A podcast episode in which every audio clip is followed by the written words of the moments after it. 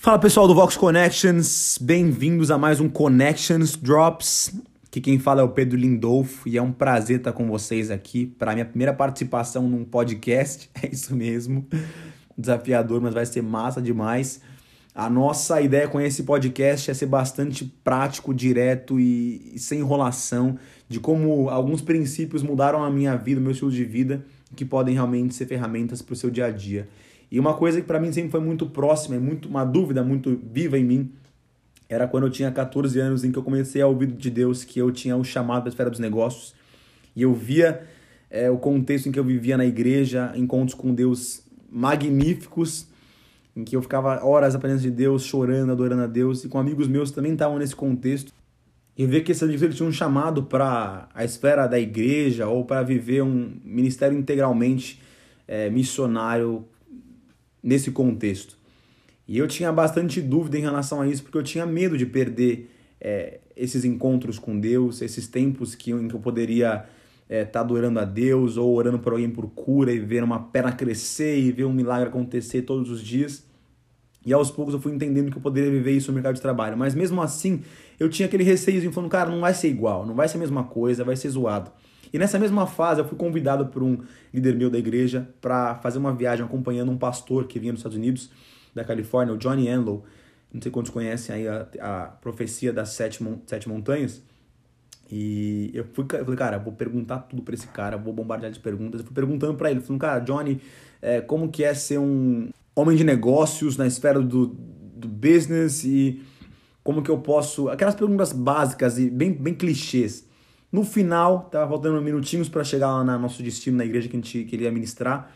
Eu falei, Johnny, vou conversar um negócio aqui. Eu tenho de Deus um chamado para ir para a esfera dos negócios, mas eu tenho vivido uma fase muito boa com Deus. Tenho, cara, amado esse contexto da igreja.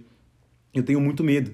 Muito medo de perder eh, esses encontros que tive com Deus, eu tenho tido com Deus, por estar num contexto mercado de trabalho que é, é hostil e que não tem tudo isso, não é tão seguro quanto isso ele me falou uma coisa que mudou minha perspectiva em relação ao meu papel na esfera dos negócios. Ele falou: é muito especial a gente querer orar por cura num, no seu escritório ou com seu, orar pelo seu chefe, trazer uma palavra de conhecimento para o seu chefe, para o seu amigo de trabalho. E ele falou: cara, tudo isso faz parte do reino de Deus. Isso é, é, é massa. Mas os cristãos eles se perdem porque eles não entendem que o nosso chamado maior não é apenas orar por cura ou converter uma pessoa na igreja, embora tudo isso faça parte do evangelho do reino, a gente tem que entender que nós somos chamados para mudar sistema. A gente tem que entrar no negócio, fazer a parada acontecer e mudar na estrutura por completo. Isso não se faz só orando por cura, dando uma palavra de conhecimento. Talvez seja o caminho que Deus trouxe para você sim, e Deus pode usar diversos caminhos. Mas por que não o Senhor não está te usando constantemente todos os momentos? Eu não entendi muito bem aquela colocação dele naquela fase. Ele falou que era importante eu, eu cultivar mais do que uma vida de diversas pequenas missões de orar por alguém por cura na, no mercado de trabalho. Era eu cultivar uma vida em que eu pudesse ser cheio da presença de Deus e transbordasse isso. Passaram-se alguns anos e eu, ainda com essa ideia bastante viva dentro de mim, daquilo que o Johnny falou para mim, eu estava lendo um dia a palavra de Lucas 24, em que você lê a história de Jesus caminhando junto com os discípulos em Emaús. A princípio, os caras estão caminhando super tristes pela morte de Jesus e eles não reconhecem Jesus no caminho. No fim da tarde, Jesus finaliza e fala: Ó, oh, cara, preciso vazar aqui, não posso ficar. E os caras falam: Não fica, por favor. Jesus sempre fingindo demência, né? Falando: Cara, ó, não, não, não posso, tal, tenho que ir embora. Já tá tarde, é melhor não. E os caras insistem, falam: Não, por favor, fica com a gente aqui, amanhã de manhã você vai. Ele fala: tá bom, vai, vou ficar mais um pouco. Então ele fica, eles jantam, e nesse momento em que ele vai partir, fala que Jesus ele pega o pão e vai partir o pão, as escamas dos olhos desse homem, desses homens caem, e eles percebem quem está na mesa, que é Jesus. E nesse mesmo momento eles param, eles se olham e falam: cara, o que está acontecendo? E se perguntam super assustados: será que o nosso coração não queimava enquanto ele falava essas coisas? O que é lindo de ver é que nessa história toda, não fala que Jesus parou, deu uma palavra de conhecimento, se apareceu com uma luz flamejante, se mostrou com uma coroa com asas, nada disso. Ele teve uma conversa e nesse jantar, nessa conversa, os homens percebem que era Jesus porque o coração deles queimava. Meu incentivo para você aqui, cara, é realmente a gente conseguir quebrar essa nossa caixa de que o Senhor só se manifesta numa oração por cura super ungida, ou talvez era uma oração com uma palavra de conhecimento muito direta, Deus se revela assim, sim, tem que rolar esse negócio. Mas quem sabe o Senhor não quer se revelar no seu, no seu trabalho, no, na sua empresa, onde quer que você for, não naquele método padrão que a gente está acostumado, mas uma reunião de sócios que você vai ter na sua empresa, ou talvez num pitch, ou talvez numa conversa entre amigos no intervalo, coisas simples que talvez na sua conversa, porque você manifesta o reino de Deus, você é cheio do Senhor, o coração das pessoas queimem. Quem sabe as pessoas não falem, cara, eu já ouvi tantas vezes esse discurso, mas quando você falou, eu senti meu coração queimando. Mano, eu cansei de ouvir de futebol é sempre a mesma coisa, mas que coisa estranha. Quando esse cara falou, quando o João falou, eu senti meu coração queimando de uma forma nova. Que estranho, né, João? O que, que você tem que. Eu não sei, cara, é uma coisa estranha. E pode parecer uma operação, uma coisa maluca, mas eu falo que eu vivi isso. Nessa mesma fase em que eu comecei a perceber o Senhor falando comigo em relação a isso, eu fui convidado para participar de um acampamento na Pensilvânia, com um monte de gente que eu não conhecia, todo mundo de outras nações, e eu falei, Deus, me dá oportunidades para que eu possa falar do seu amor para essas pessoas.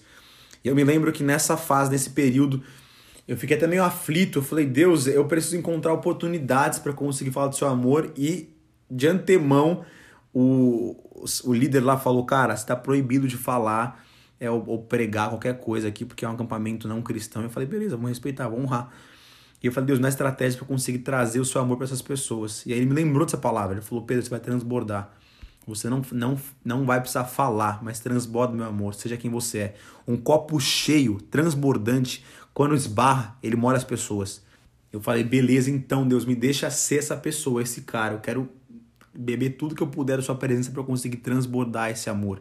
Eu passei por um mês inteiro sem ouvir nenhum feedback desses, desses acampantes, nesse acampamento. Eu falei, Deus, tem uma coisa errada, eu quero ter, ser testificado de que eu estou vivendo algo, algo realmente é, do Senhor. E no final, eu me lembro de diversos meninos e a galera, staffs também que estavam junto comigo no time, vieram falar comigo, dando os testemunhos deles, falando: Pedrão, foi muito massa sua experiência, nossa experiência aqui com você e tal, mas, cara, o que eu achei diferente é que todo mundo amava ouvir você quando eu estava falando alguma coisa, algum tema que era até parecido com o que alguém tinha explicado, as pessoas gostavam de ouvir.